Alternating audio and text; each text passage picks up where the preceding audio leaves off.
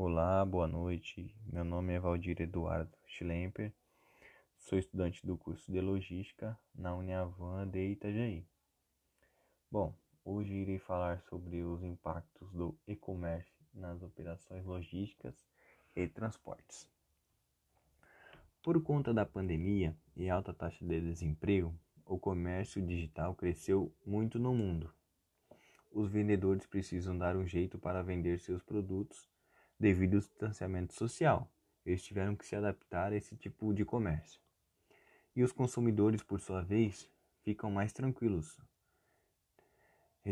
porque eles recebem os produtos na porta de sua residência, com segurança, pois não precisam se preocupar com os riscos. Desta forma, sempre mantendo as normas de segurança e saúde. Por sua vez, o comércio fica mais competitivo.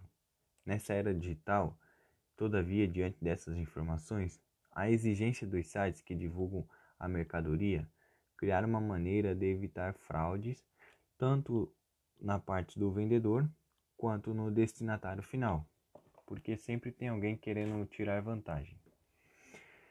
As empresas que fazem entrega das mercadorias também estão sempre investindo cada vez mais pesado, tanto em frotas de veículos quanto na área de desenvolvimento tecnológico, em razão da agilidade e rastreabilidade das entregas.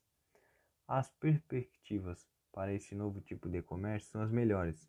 Segundo os especialistas na área do comércio, muitos clientes que compraram algo pela internet por conta da pandemia, esse cliente veio para ficar.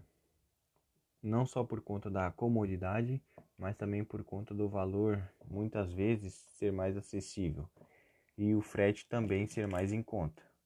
Mas por outro lado, esse crescimento muito rápido caiu como um grande desafio para os operadores logísticos, devido à grande demanda e o prazo curto.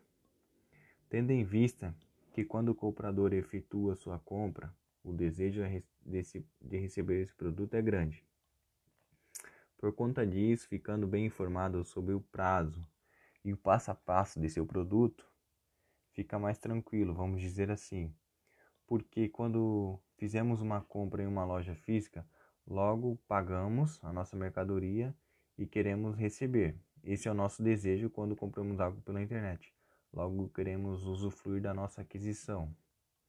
Dentre esses produtos, sempre tem os que necessitam de uma atenção especial como os de alto valor agregado no mercado. Também tem a questão das mercadorias pequenas e leves. Elas podem ser entregues através de carros, vans e até mesmo motos, facilitando assim a entrega, tendo mais agilidade no trânsito e na hora de descarregar e carregar a mercadoria, facilitando bastante. É, uma característica marcante desse mercado é que o número de destinos é muito maior diante aos outros segmentos, geralmente tem o foco voltado mais para as lojas. E é isso, a minha opinião sobre o assunto seria essa.